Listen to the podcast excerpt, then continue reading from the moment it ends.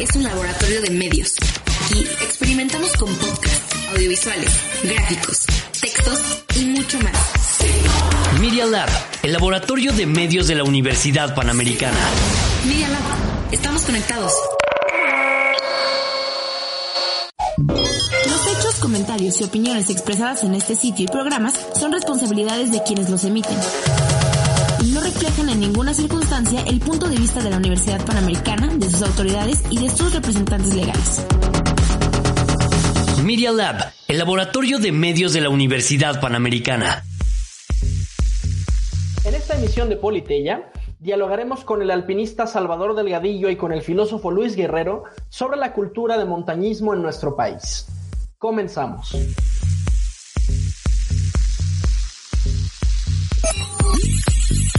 Lo que acontece en el mundo nos acontece a todos. En una mesa de análisis, debate e invitados, Enrique Siqueiros, Víctor Hernández y María José García hablan sobre política, economía y seguridad internacional.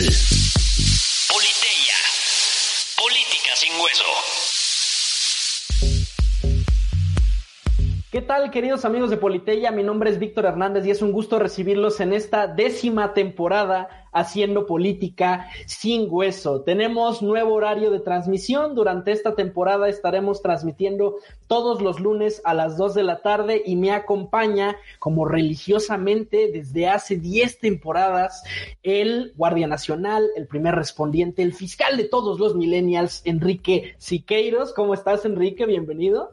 Víctor, qué gusto estar en esta décima temporada contigo, analista de seguridad y ya saben, el fetichista del manejo de los y Urdi del poder. Y también nos acompaña la doctora, nótese el énfasis, la doctora María José García Castillejos, quien hace unos días, después de una espléndida defensa de tesis, ya obtuvo su grado doctoral. Bienvenido. Hola, ¿cuánta, ¿cuántas flores? Muchas gracias. No, hombre, no, muy bien merecido. La verdad es que fue, fue un examen y una tesis muy interesantes. Y bueno, ¿por qué no vamos adelantando el tema del día de hoy, queridísimo Enrique?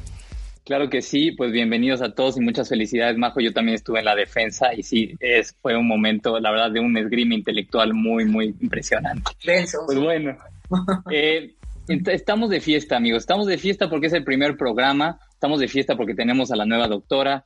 Estamos de fiesta porque sabemos que son el marco de los 50 años de la Facultad de Filosofía. Estamos de fiesta porque es un tema y unos invitados de lujo. Entonces, saben, y para poner un poco de contexto, eh, Politeya es hablar de principios de convivencia de nuestra vida civilizada. Queremos buscar, ya sea como filósofos, cuáles son esos mecanismos afectivos, racionales, volitivos que nos permiten coexistir humanamente. A veces el animal humano es un animal bien extraño, porque hace cosas porque sí, hace cosas que una vez que ya tienen resueltas las necesidades, desea y, va más allá de la mera necesidad. Entonces, hoy vamos a ver cómo el animal humano sube montañas y preguntarnos y preguntarle a especialistas por qué eh, este animal haría algo así como eh, gastar 15 horas de su tiempo por subiendo una montaña. Y para eso tenemos a dos especialistas o dos eh, aproximaciones o perspectivas del montañismo y del alpinismo. Por un lado tenemos un, alpinismo, a un alpinista, un atleta profesional y también tenemos a un observador de la montaña, un filósofo del alpinismo. María José, ¿nos ayudarías a, a presentarlos? Claro que sí. Pues tengo el gusto de presentarles a Salvador Delgadillo, que es un alpinista profesional y empresario de turismo de aventura, versado en montañismo, senderismo, escalada en roca y hielo. Tiene 1.300 ascensos por la ruta volcánica de México. Por 20 años fue director técnico del Club Alpino Mexicano y ha organizado y liderado 130 expediciones de alta montaña en nueve países, guiando a más de 520 personas con 88% de cumbres y 100% de retornos. Director de la empresa turística Mountain Adventures. Y por supuesto, por supuesto, muy honrados de recibir al doctor Luis Guerrero Martínez, que es filósofo de profesión, académico investigador de la Universidad Iberoamericana, pertenece al Sistema Nacional de Investigadores. Fue el primer director de la Facultad de Filosofía de la Universidad Panamericana y fundador del primer club alpino de la UP, el Club Alpino de la Universidad Panamericana, CAUPA por sus siglas, en los años 80 El profesor Guerrero cumplió recientemente 50 años de dedicación al excursionismo y tiene escritas muchas de sus experiencias de montaña que pueden leer en su página de internet. Pues bienvenido al doctor Guerrero y a Salvador. Buenas tardes. Le cedo la palabra a Enrique que va a dar la primera pregunta. Bueno, eh, bienvenidos y eh, primero pues sí, saber que estamos muy honrados también del doctor Luis Guerrero de que ande por acá, que fue maestro de nuestros maestros y pues ya nos contará un poco sobre, sobre eso. Bueno, la primera eh, y la introducción que queremos hacer es, normalmente empezamos por las definiciones como buenos filósofos, pero el día de hoy nos tomamos la licencia de empezar por quizá algo un poquito más eh, no llamativo, pero algo más eh, complicado, que es una hazaña y una tragedia que está ocurriendo el día de hoy en torno al alpinismo. Vamos a empezar con este evento que ocurre desde las dos perspectivas y quiere comenzar el doctor Luis Guerrero, que él propuso este tema sobre eh, la hazaña y la tragedia que está ocurriendo en el K2. Sí, bueno, pues este, muchas gracias por la invitación. La verdad me siento honrado estar compartiendo micrófono con Salvador Delgadillo. La verdad es que, este, aunque no nos conocemos personalmente, yo he seguido tu trayectoria y es una gran admiración de todo lo que has hecho, no solamente en la montaña, sino por las montañas, ¿no? En, México, o sea que me siento muy honrado de, compartir aquí el micrófono con, ustedes. Y efectivamente, eh, de una manera pues muy triste, muy agridulce, eh, este invierno, eh, finales del 20, 2020 y este inicio de año, pues se llevó a cabo, digamos, como eh, una de las últimas hazañas o retos en el Himalaya, que era subir la última montaña de 8.000 metros que quedaba por ascender en invierno, ¿no? O sea, aquí es invierno. hubo, digamos, eh, una enorme alegría porque fueron 10 Sherpas los que consiguieron la hazaña este, finales de año, ahorita no recuerdo la fecha exacta, pero desafortunadamente eh, al día de hoy llevan casi cuatro días desaparecidos, tres alpinistas de primerísimo nivel que pues estaban ya muy cerca de la cumbre y pues la verdad es que es muy muy triste para la comunidad alpina pues porque era gente muy querida, ¿no? Entonces, simplemente efectivamente esto nos trae como a colación pues a lo mejor el tema fundamental de para los que ven el alpinismo tal vez desde afuera y a veces también desde adentro de, de por qué subimos las montañas a pesar de estos acontecimientos, ¿no? O sea, eh, entonces simplemente es como contextualizar. Seguramente, pues Salvador también tendrá, este, obviamente conocimiento, pero a lo mejor sería muy interesante, pues, conocer su opinión. Claro, muchas gracias, doctor. Eh, justamente Salvador tuve la oportunidad que eh, me guiara en un recorrido, en una expedición a lista, eh, yo pues siendo un amateur, pero la manera eh, y la sensatez en la que guió a, personas amateur fue también la confianza que hoy le tengo, además de su reputación, por supuesto, de, que nos platique. Eh, y Salvador, si nos quieres platicar con, este evento y ya empezar con la, la primera pregunta que sería, ¿qué significado tiene subir una montaña? ¿Por qué subimos montañas? Por supuesto, muchas gracias también por la, por la invitación. De verdad que es un honor para mí eh, participar con ustedes. Un honor, doctor, eh, doctora, bueno, ustedes, muchas gracias. Gracias, gracias, este, mil por la, por la invitación. Eh, muy honrado. sí, efectivamente, como dice el, el, doctor, pues es una gran hazaña y desafortunadamente es muy común que en este tipo de hazañas ocurran tragedias de esta, de esta naturaleza si bien eh, para el primer ascenso de, del primer 8000 conquistado en, allá por 1950, el Annapurna, eh, fue primero por una confusión porque pensaban ir a otra montaña, el Daulagiri, eh, un grupo de franceses, Maurice Herzog, Luis, Luis Lechenal, logran la cumbre del Annapurna pero en realidad por error, porque en aquellas e, e, épocas no, era tan fácil ubicarse en el, en, el, en el sitio. Bueno, pues resulta que logran la cumbre, pero bajan en muy lamentables condiciones. pérdida de, dedos en las manos, en los pies, las, los pómulos, parte de la oreja, la nariz, etcétera. Este, pero como bien decía Enrique al, inicio, ¿no? ¿Qué es lo que nos mueve para hacer estas, estas cosas, ¿no? Este, yo creo que parte de eso es el encontrarse a sí mismo o no lo sé, tal vez tratar de, regresar a nuestros orígenes, ¿no? Al contacto con la, con la naturaleza. Ahora, particularmente en esta tragedia que, que tuvo el doctor de tocarlo como tema, eh, sí, pues no está exenta justamente de, esta, de estas tragedias, ¿no? Cuando se empezó, se, se, llegó la noticia de que se logra la cumbre, pues creo que todo el mundo estábamos muy contentos.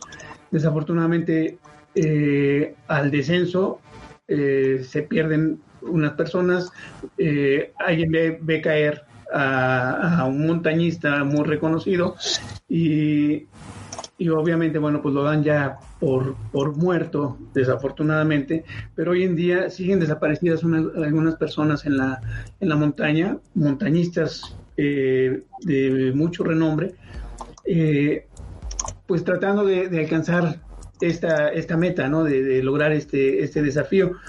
Eh, muchos dicen que la, que la montaña es una actividad de alto riesgo y, tienen razón, pero yo no creo que sea de mayor riesgo que el que vivimos todos los días saliendo a la calle, ¿no? Bueno, cuando podamos salir o, cuando, estas veces que podamos salir. En realidad ocurren más accidentes en casa, por ejemplo, que en la montaña. El tema es que un accidente en montaña es mucho más sonoro por todo lo que esto implica, ¿no? El entorno no son tan comunes o tan recurrentes como una persona atropellada en la calle, por ejemplo, ¿no? Esas noticias no las escuchamos todos los días. Eh, escuchamos de balaceras y muertes y todo, y no nos, no nos parece ahora, hoy en día, este, obviamente sin, sin hacer menos la, la tragedia que es, no nos parece tan escandaloso como una tragedia como esta, ¿no?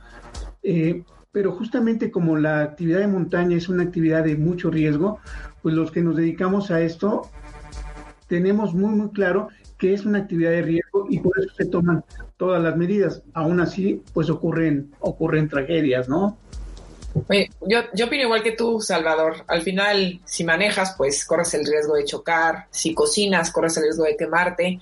Eh, entonces, pues sí es muy lamentable lo que está pasando. Yo tengo una duda, la verdad es que remontándome a los orígenes, porque no, no, no practico este deporte, aunque si un día me invitan, entreno. Por supuesto. no alcanzo a ver bien cuál es la diferencia entre el montañismo, el alpinismo, el senderismo. Las montañas tienen senderos, ¿no? Eh, ¿Nos puedes explicar cuál es la diferencia entre estas tres eh, actividades? Sí, claro. Si me permite, doctor, a lo mejor usted sabe un poco más, pero eh, eh, nosotros, eh, digamos que el montañismo es la actividad o la práctica de, actividades deportivas o recreativas en la montaña. Cuando hablamos de alpinismo, en realidad es un nombre genérico que se le da al mismo montañismo. El alpinismo surge de la expresión de los Alpes, ¿no? Del nombre de los Alpes cuando uno dice Alpes, inmediatamente nos remontamos a los Alpes en, en, Europa, ¿no? Alpes suizos, en Francia, Italia, este, pero en realidad la definición de Alpes, un Alpe es un risco o una zona de riscos, por eso cuando dicen los Alpes suizos son los riscos o esa zona este, montañosa. Pero así como eh, se dice montañismo, en los Alpes dicen el alpinismo, pero en Sudamérica le llaman andinismo y en Himalaya pues le llaman himalayismo, ¿no? Pero esto también nos define un poco la actividad que estamos haciendo en el sentido de la altura. Las alturas son muy diferentes en Europa, por ejemplo, en los Alpes, la mayor altura que, que viene siendo el Mont Blanc, por ejemplo, ronda los 4.850 metros, que es un poquito más alto que el Nevado de Toluca, ¿no? Aquí tenemos una mayor, una mayor altura, pero en los Andes son montañas de más de 6.000 metros. Entonces, cuando hablamos de andinismo, nos enfocamos o nos, este, eh, nos, nos llama eh, la, la, altura, en el sentido que son 6.000 metros, ah, montañas de más de 6.000 metros. Y el himalayismo eh, se define más hacia las montañas de más de 8.000 metros. Pero aquí en México podemos decirle montañismo, podemos decirle alpinismo. Aquí lo que, lo que tenemos es la Sierra Madre Oriental, entonces no, no sonaría muy bien que nos dijéramos sierra madristas, ¿no? Entonces, este, por eso se generaliza alpinismo o montañismo, ¿no? Esa es la diferencia. Ahora, hablando del senderismo. El senderismo efectivamente es caminar por senderos, senderos eh, bien trazados, pero también hay eh, algunas definiciones o anglicismos que le llaman trekking o hiking, y el trekking es también caminar por senderos. La diferencia que hay entre el senderismo y el trekking lo, veríamos, por ejemplo, en, el senderismo son senderos trazados como el Camino de Santiago, que seguramente habrán escuchado de él, que se puede caminar por caminos bien balizados, a lo mejor no pasan vehículos o si acaso bicicletas, pero están bien señalizados. Y el trekking muchas veces tiene que ver igual con caminos por senderos o no, que pueden estar señalizados o no, es más, eh, digamos que del estilo de campo traviesa, ¿no? Esa es la diferencia entre el senderismo y el trekking, ¿no? Luis, yo, yo, quisiera hacerte una pregunta un poco más personal y más filosófica. Eh, para ti, ¿qué significa subir a la montaña? Digamos, ¿tú qué dirías qué es lo que se necesita para subir y qué es lo que se gana al subir? Porque a mí me ha llamado mucho la atención que ahora en el contexto de la pandemia ha habido una reivindicación de las actividades al aire libre en general, es decir, salir a acampar, senderismo en general. Eh, el confinamiento nos ha llevado a esa búsqueda del reencuentro con la naturaleza, que a lo mejor antes no, no teníamos tan presente esa necesidad por estar envueltos en la vida cotidiana. Entonces, ¿tú, ¿tú cómo responderías a estas preguntas? Sí, bueno, desde luego que yo, yo pienso que un aspecto fundamental es una empatía, ¿no? O sea, si le preguntamos a lo mejor a, a 100 personas al azar si subirían a una montaña, pues a lo mejor 90 nos dicen que prefieren quedarse en su casa viendo la televisión o, o sea, ¿para qué vas a esos lugares, no? El frío, la incomodidad, etcétera. Entonces, yo creo que hay una cierta empatía, un cierto gusto.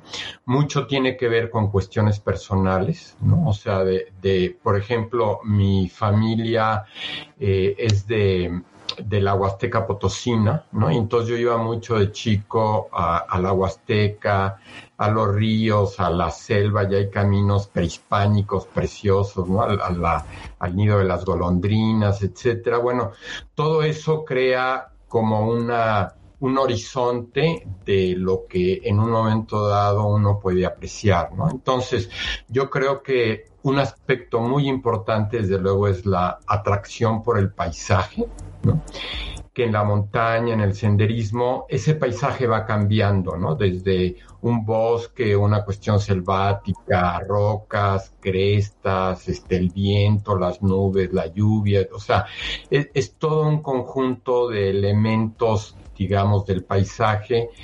Y a la gente que le gusta esto, pues se siente, o sea, casi cada, cada 15, 20 minutos el paisaje va cambiando y eso lo hace, lo hace enormemente atractivo, ¿no?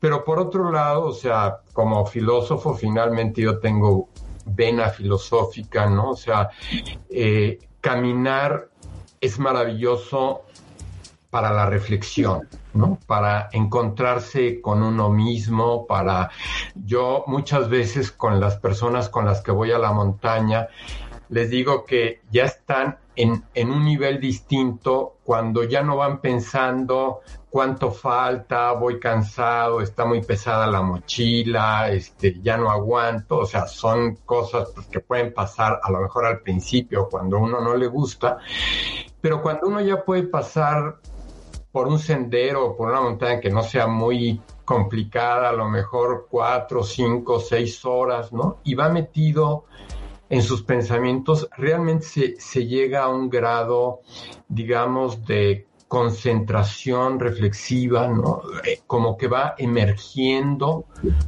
la, realmente las preocupaciones que uno tiene o los deseos o los proyectos, ¿no? O sea, hay, hay una eh, enorme relación con uno mismo, ¿no? Luego otro aspecto, voy primero a lo personal, pero luego viene la parte a lo mejor social. Eh, o sea, también yo creo que es muy enriquecedor la parte del dominio del cuerpo, ¿no? O sea, el poder decir, lo logré, me propuse esto y lo conseguí, fue muy cansado, estuvo lloviendo, etc. O sea, yo recuerdo eh, la primera vez que subí por una ruta del Iztaccíhuatl que se llama Yoloco, ¿no? Eh, se nos hizo de noche para llegar a Lista, ¿no? Queríamos dormir en el refugio, pero pues era éramos gente muy joven, ¿no? Con mucho entusiasmo y cuando salimos del coche ya estaba, era de noche y a los 10 minutos empezó un aguacero que se convirtió en nevada. ¿no? Y allí íbamos, o sea, me acuerdo que no llegamos al albergue, sino llegamos a las rocas que están allí antes de... Bueno, ahí conseguimos medio dormir empapados, ¿no?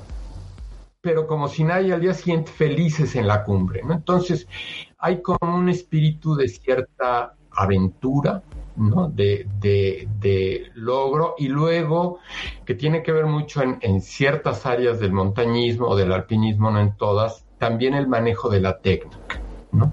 El poder superar una ruta, el, poder este, utilizar bien, o sea, yo recuerdo, en fin, son recuerdos eh, de mis primeras escaladas, ¿no? O sea, el, mismo el sonido de los este, mosquetones y clavijas, ¿no? Eh, cuando iba caminando, bueno, eso me llenaba, o sea, como si fuera un niño pequeño que está portando por primera vez su, su traje de fútbol, ¿no? No sé, del Barcelona o de lo que fuera, ¿no? Entonces, sí hay toda una serie de elementos, eh, digamos, que, que van como arropando el, el, deseo ¿no? De, de, regresar a la montaña. ¿no? O sea, finalmente yo creo que una de las cosas aquí Salvador pues nos puede contar miles de experiencias.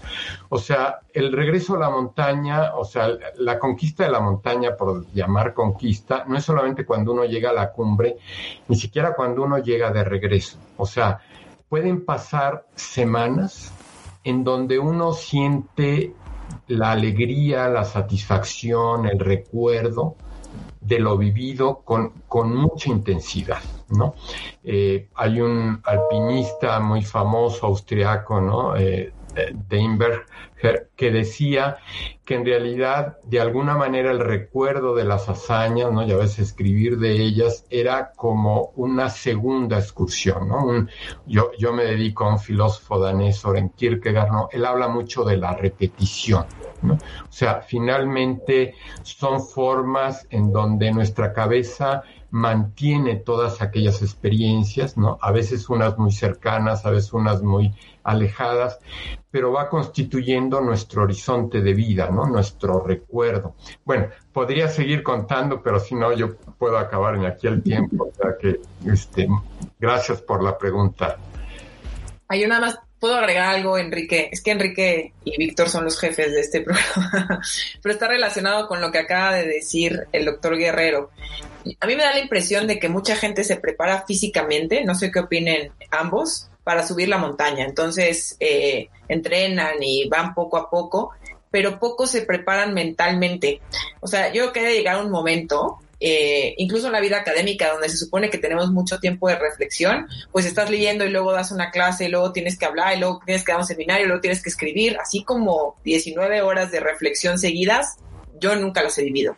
Entonces, ¿Cómo, ¿Cómo se prepara la parte del alma, por decirlo de esta manera, o cómo te preparas mentalmente? Porque ha de llegar un punto en el que ya, ya no, o sea, te enfrentas a tus peores y a tus mejores pensamientos. Entonces, podríamos a lo mejor abordar un poco esta preparación, que es más eh, mental que física.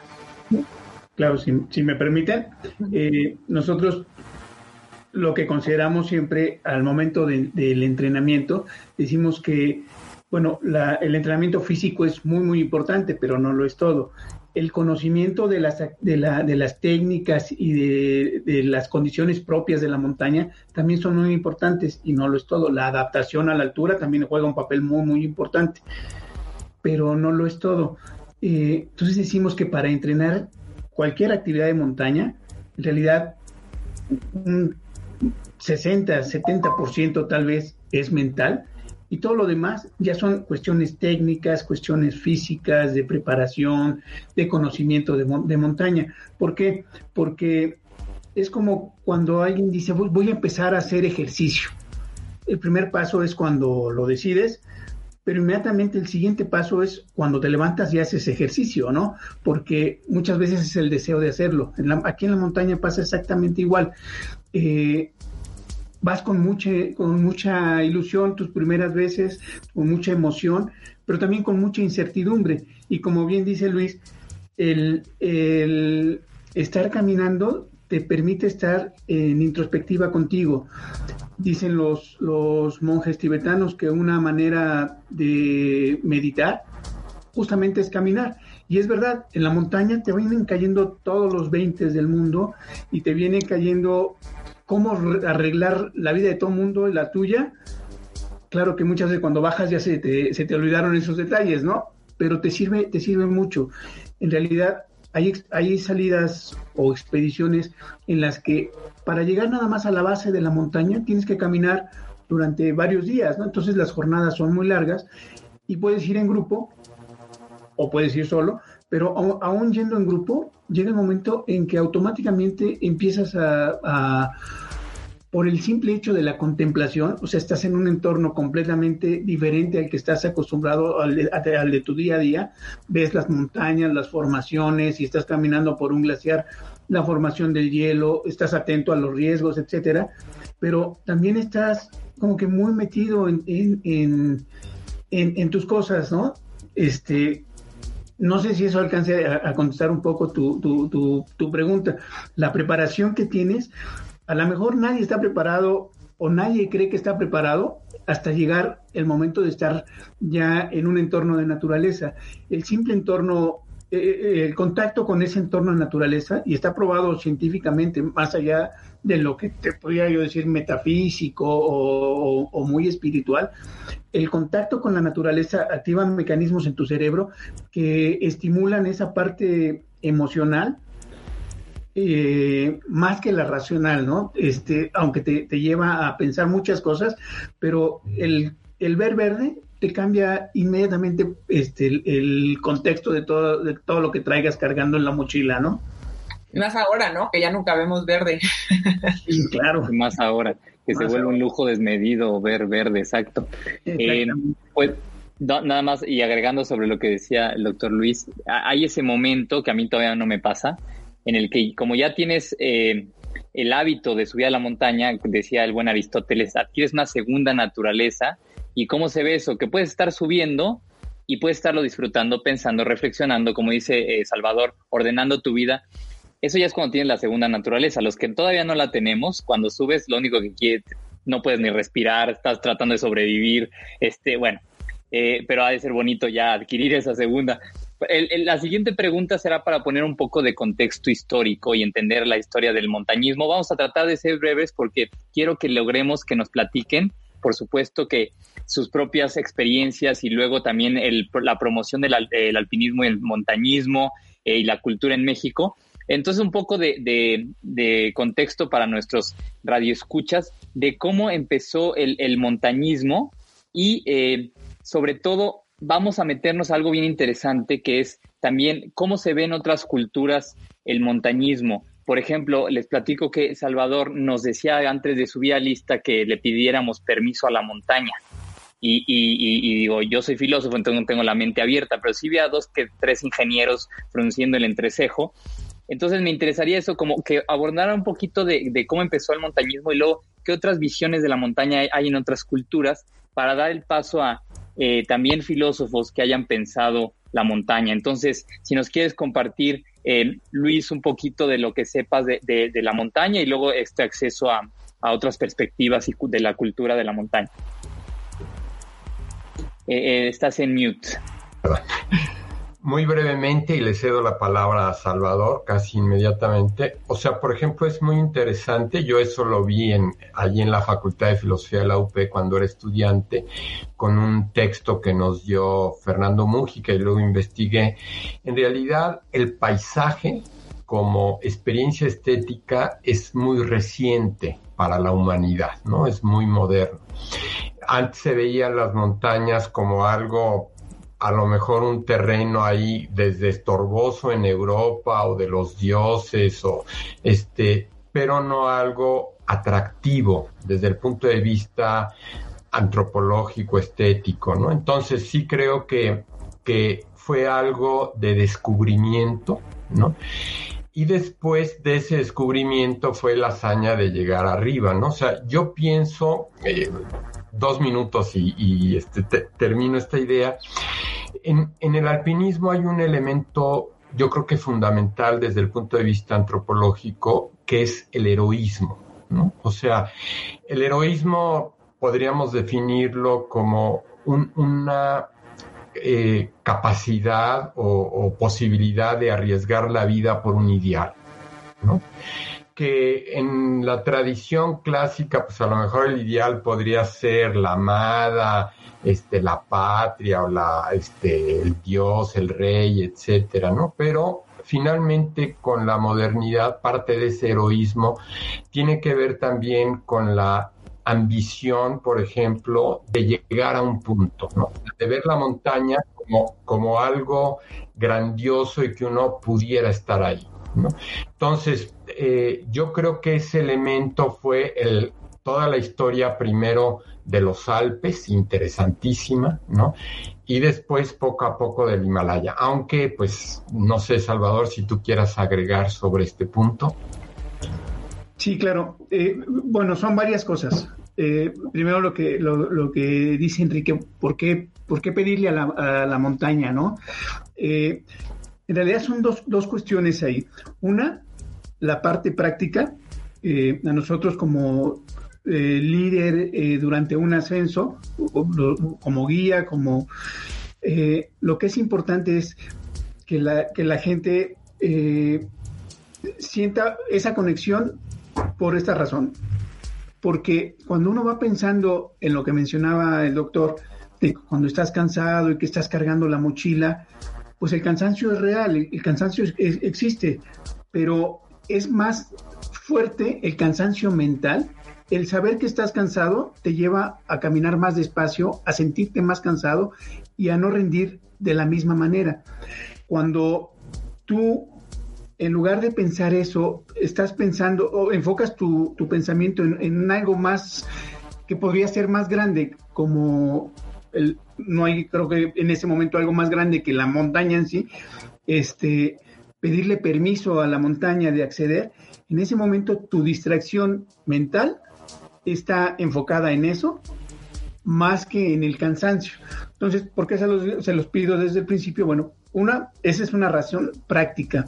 La otra, en realidad, yo lo, lo, veo más en el sentido del contacto con otras culturas. Por ejemplo, en los Andes bolivianos, los, bueno, en Bolivia el 70% de la población es, es, es indígena. Entonces tienen hay un sincretismo religioso bien interesante. La cuestión, eh, digamos, eh, eh, aymara con la, con la católica. Entonces, cuando vamos a entrar al glaciar, eh, los montañistas bolivianos eh, le arrojan hojas de coca o un poquito de alcohol al, glaciar para que los nos protejan los achachanis, ¿no? Los, dioses de la montaña, ¿no? Los cuidadores de la montaña. Entonces es una manera de pedirle a la montaña. En el Himalaya, los, los Sherpas este, le piden a algún monje, que puede ser Sherpa, no, no forzosamente tibetano, que, que, venga y que nos dé una oración pidiéndole permiso a la montaña. Yo pienso, aquí en México, bueno, pues somos muy, muy religiosos, la, la, la gran mayoría, y pedirle, me preguntaban aquella vez que salimos, oye, oye, pero tú cómo le pides, ¿no? Dije, bueno, pues los que son católicos, pues a lo mejor, digo, si yo subiera el pico de Orizaba, como el pico de Orizaba o el Popocatépetl es hombre, pues le rezo un Padre Nuestro, ¿no? Pero si subo a la Iztaccíhuatl o la Rosita, que también le dicen, pues le rezo un, Ave María, ¿no? Pero en realidad aquí la conexión es para que eh, desde el inicio del ascenso eh, empiece a compenetrarte con la parte, digamos que espiritual de la montaña y que cuando surja ese cansancio, empieces a decir, ay, no, pues es que yo le pedí que me permitiera, pues déjame subir, permíteme. Y algo que yo les comparto cuando vamos a iniciar es que yo le pido, y en realidad le pido, y le pido que me permita eh, no subir de manera individual, sino que me permita mostrarles a la gente que, que, este, que me está acompañando, que tengo yo la fortuna de que me acompañen, de mostrarles la grandeza que tiene la, la montaña, ¿no? A mí me ha funcionado y este, y bueno, es por, es por eso que lo, que, lo, que lo hacemos. Ahora, otra cuestión, lo que comentaba el doctor Luis, eh, esa parte, digamos, heroica o esa parte eh, patriota se da mucho, o se, dio mucho, sobre todo al inicio del alpinismo moderno, con las conquistas, ¿no? Y fue en la época intermedia entre las dos guerras mundiales, ¿no?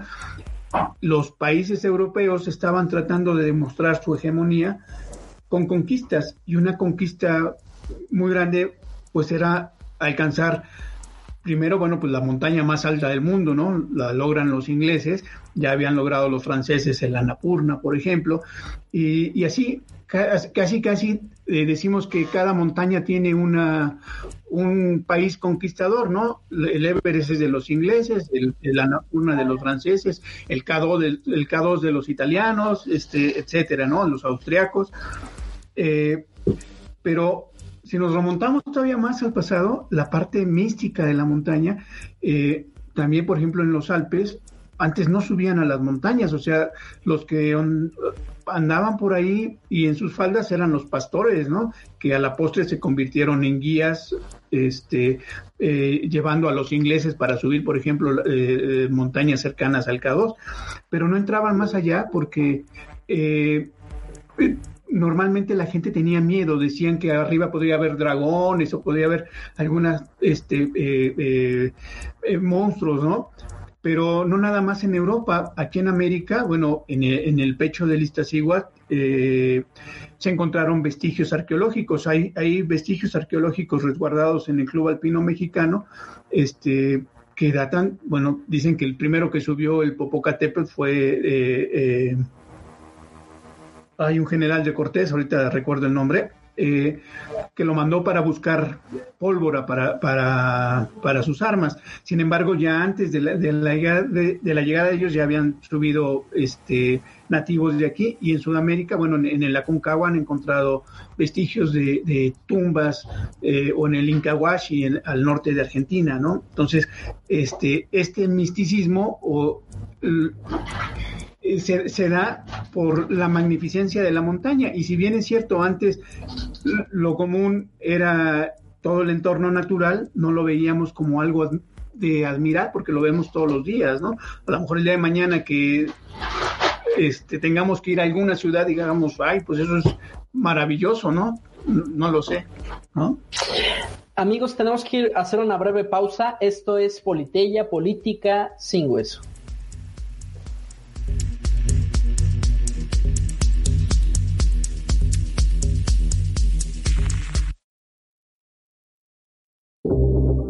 Continuamos con Politeia, Política sin Hueso.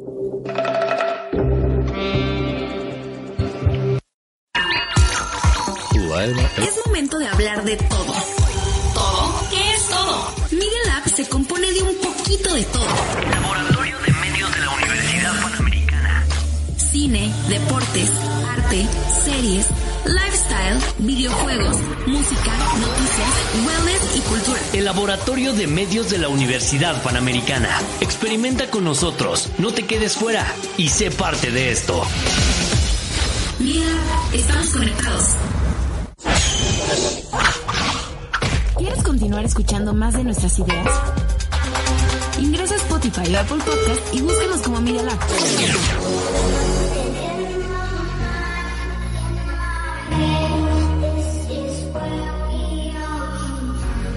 El Laboratorio de Medios de la Universidad Panamericana.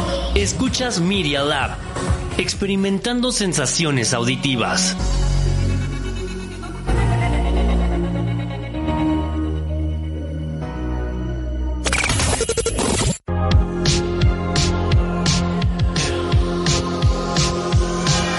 Porque todos caímos de alguna u otra manera, ya estamos en TikTok.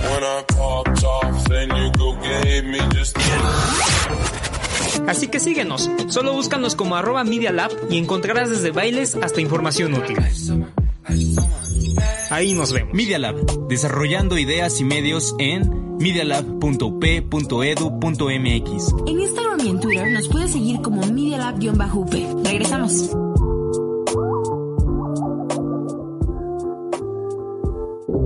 Ya estamos de vuelta en Politeya. Análisis, debate e información. Medialab.up.edu.mx.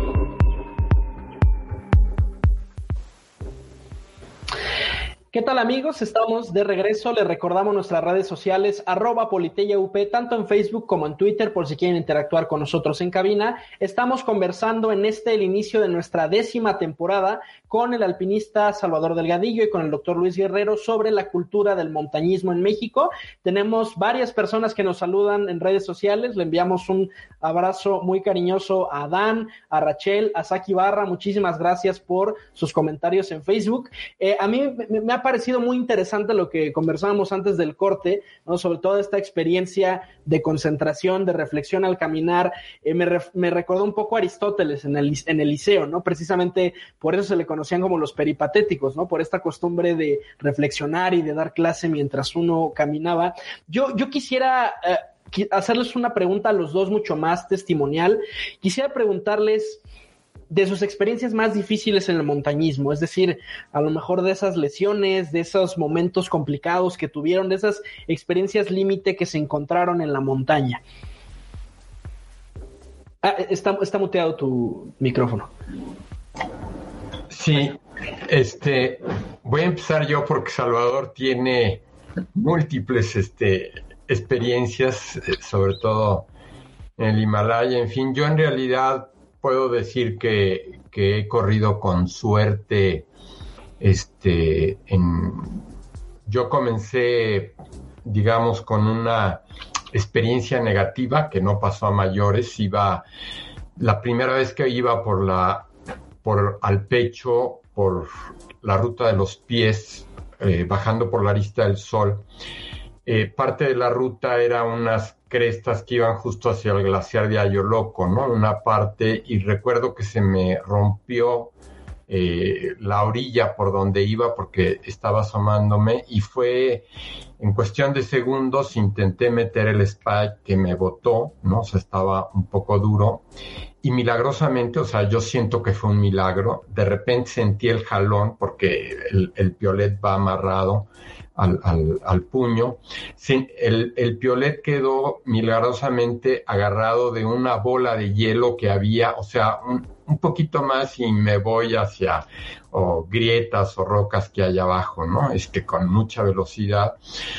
Esto fue, era que la tercera vez que iba, yo comencé yendo a lista por la lista luz, curiosamente, ¿no? Pero fue una de mis primeras experiencias de cercanía mía con la muerte, ¿no? O sea, aunque no me pasó nada, aunque fueron unos segundos, como que uno recapacita diciendo, pude haber muerto, ¿no?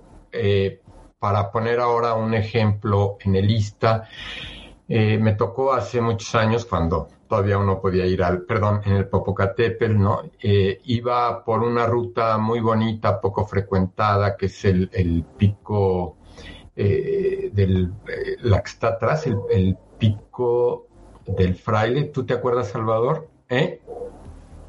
Tu micrófono. Perdón, por el lado de Teopiscalco, por... Sí, a la vuelta de, de este, por el lado, digamos, entre, entre Morelos, que es un pico de roca, no, el ventorrillo. Ah.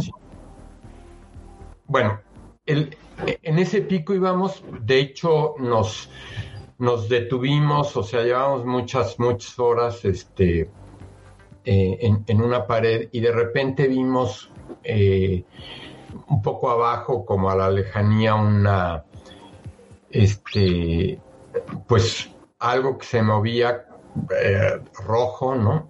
Y entonces inmediatamente como que dijimos, a lo mejor es alguien, ¿no?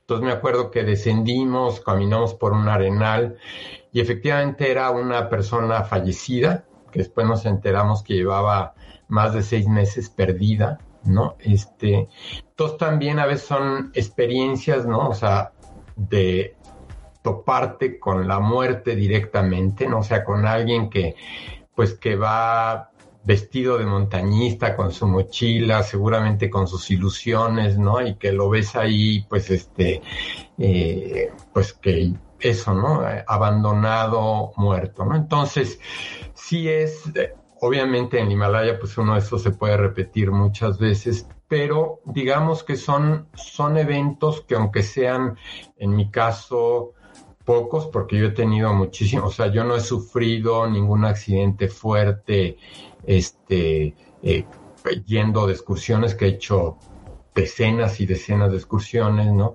Eh, me ha tocado que, que, ese día haya muertos, pero, pero cercanos a mí no, ¿no? Entonces, pero sí es, digamos, eh, impresionante y sobre todo, o sea, yo creo que algo que le sucede al alpinismo y que a lo mejor es distinto, o sea, estoy de acuerdo que en el alpinismo muere poca gente comparativamente, ¿no? Lo que se decía al principio de accidentes de coche o de este violencia, etcétera, ¿no?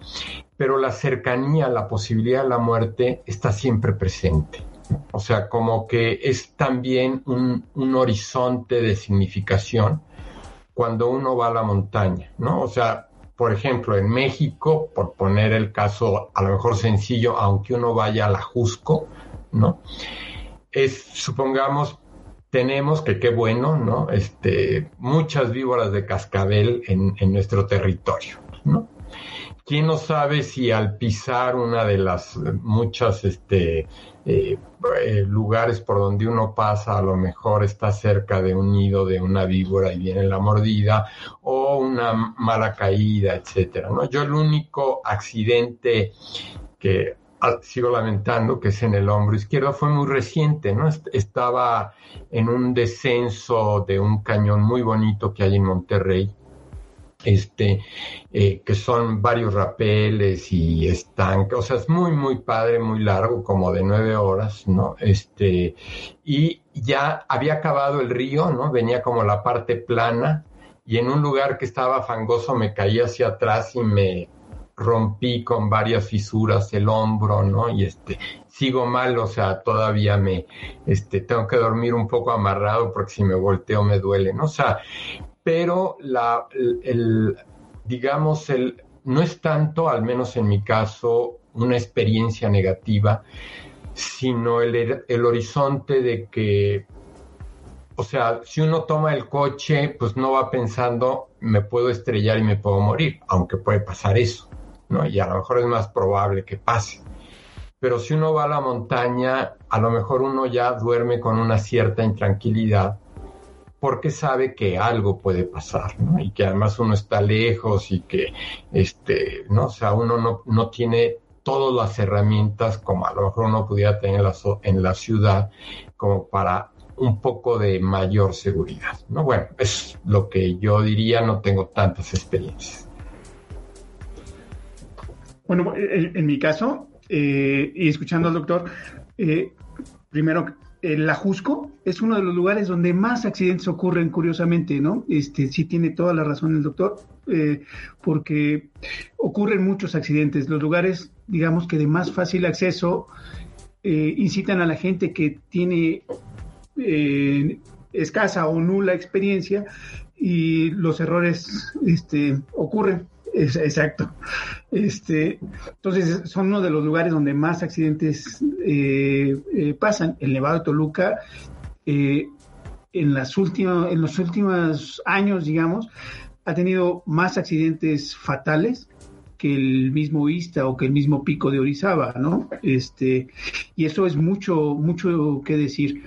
Pero no nada más en México, en, en muchas partes del mundo uno pensaría que a lo mejor en los Alpes, pues todos los, todos los franceses saben de montaña y no es así, o que todos los alemanes saben de montaña y no es así. Si bien tienen una cultura de caminar mucho en naturaleza, eh, no todos tienen la, experiencia de, saber qué hacer en caso de un incidente o de un accidente. Eh, a mí sí me han ocurrido varios casos cercanos o vividos en, mi persona, accidentes que yo he padecido, pero también muchos accidentes en los que hemos tenido que intervenir eh, porque bueno, pues estás en la montaña y más que una responsabilidad legal, creo que es una responsabilidad moral asistir a quien requiera de tu ayuda. Pero eh, recuerdo eh, mi primera expedición a la Concagua, yo a la Concagua he ido muchísimas veces, eh, pero la primera ocasión, a pesar de que yo estudié la montaña para ir, no contratamos un guía del de lugar, pues era una montaña desconocida, ¿no? para mí era la mayor altura en la que iba yo a estar en, en ese momento. Y bueno, pues yo les platico que me costó muchísimo trabajo este, llegar a la, a, la, a, la, a la, cumbre. Después de varios campamentos de acercamiento, varios campamentos de altura, de subir y portear. Portear es cargar parte del equipo y volver a bajar. Este, llegó el día en que fuimos, eh, como mal se dice, atacar la cumbre. Eh, ese día que subimos a cumbre, eh, pues yo me fui rezagando, éramos un, grupo eh, en aquel entonces éramos 11, cuatro logramos la cumbre, pero de los cuatro yo fui el último en llegar. Y, justamente ya casi para llegar, ya muy por arriba de los 6.000 metros, eh, bueno, en esa montaña, como es una montaña que en el ámbito o en el medio se considera una montaña de las grandes, hay cuerpos de rescate. Aquí en México es el socorro alpino, pero allá es la policía, la policía de rescate, la policía de, la provincia de Mendoza, que hace esa función de rescate. Bueno, pues a determin, determinada hora eh, sube un, un, policía de rescate y hace un barrido para que la gente ya no suba. Yo recuerdo que, este, bueno, iba yo subiendo, hay un lugar que se llama, se conoce ahí como la canaleta o la, la, cueva que es la entrada a la canaleta. La canaleta digamos que es el último tramo para subir eh, a la Concagua y la mayoría de la gente para ahí, hace una pausa de mediana larga para descansar, muchos se regresan ahí y bueno, yo llegué ahí cuando todo el mundo ya estaba bajando, pero cuando me estoy acercando yo veo un bulto de color ahí, ¿no? Y me llamó mucho la atención y me voy acercando más y veo el bulto al lado del camino, del, de la senda, y de repente ya cuando estoy muy cerca se mueve, ¿no? Y digo, ay, pues no era un bulto, era una persona, era un canadiense que estaba ahí muy cansado, y me acerco y le pregunto si está bien, me dice que sí, y ya, yo pensé que se iba a regresar, pero para mi sorpresa se levanta y va caminando detrás de mí. Eso de entrada a mí me dio como que un disparo de energía porque empiezas a sentir la responsabilidad de alguien más que viene contigo, ¿no? Y si bien pude haber ya empezado a caminar un poco más rápido, pues aguanté mi paso y, los dos subimos muy, muy cansados. Y llegó el punto en que nos encontramos justamente con, eh, un, con el policía de rescate pidiéndonos que descendiéramos, ¿no? Y para mí esa expedición me costó mucho trabajo, o sea, no tenía el, el, recurso para solventar mis gastos y me fui muy, muy limitado y la verdad es que yo no sabía si iba a regresar de nuevo a esa montaña, ¿no? Me costó tanto que dije, pues a lo mejor no tengo oportunidad. Y le dije, eh, bueno, hoy en día es un muy buen amigo mío, eh, Gonzalo, oye, dame oportunidad, me sé mover en la, en la en la montaña, tengo muchas horas de luz. Eh, la Concagua se hace en el verano este, de, de, del hemisferio sur, eh, entonces los días allá son muy largos, están en una latitud muy al, sur, lo cual me daba muchas horas. Son las nueve y media, diez de la noche y todavía hay algo, algo de luz. Entonces dije, mira, si se me hiciera tarde, pues todavía me queda, me queda luz, tengo suficiente espacio. Estoy tratando de convencerlo cuando de la cumbre viene bajando uno de mis compañeros, Pepe Cedillo, un, buen amigo, y, le dice al policía, oye, pues dile a tu amigo que se baje. No, no pues dile tú, es muy terco y no va, pues no me va a hacer caso, ¿no? Y total que lo convencemos y Pepe este, me vuelve a acompañar ya a la cumbre y estábamos en realidad ya muy cerca. Pero yo dije, bueno, pues ahorita le va a decir al cuate de atrás que se baje, ¿no? Porque él, eh, eh, digo, uh, para mí, él sí estaba muy mal, ¿no? Quién sabe cómo estaría yo. Este, total, logramos la cumbre, eh, y el primer paso que da este cuate es para caerse y lo que, lo que hicimos fue descender y bueno, pues ahí fue una peripecia, ¿no? Pero es algo de lo que recuerdo, ¿no? Que les quise compartir. Muchas gracias, Salvador. Muchas gracias, Luis. Nos vamos acercando al final.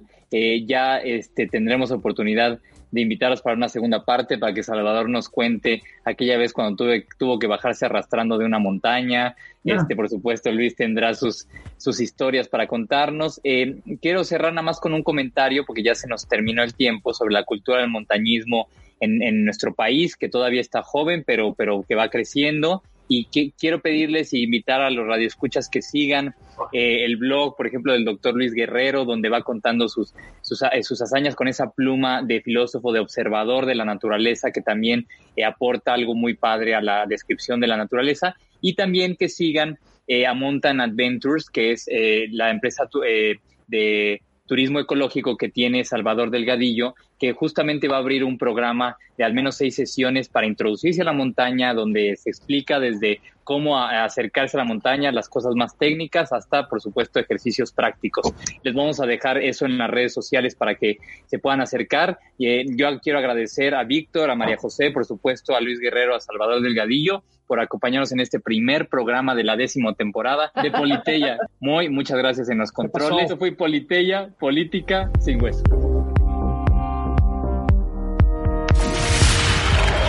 Así concluye Politeya. Si te perdiste algún momento o quieres volver a escuchar nuestra conversación, encuéntranos en Apple Podcast. Politeya, política sin hueso.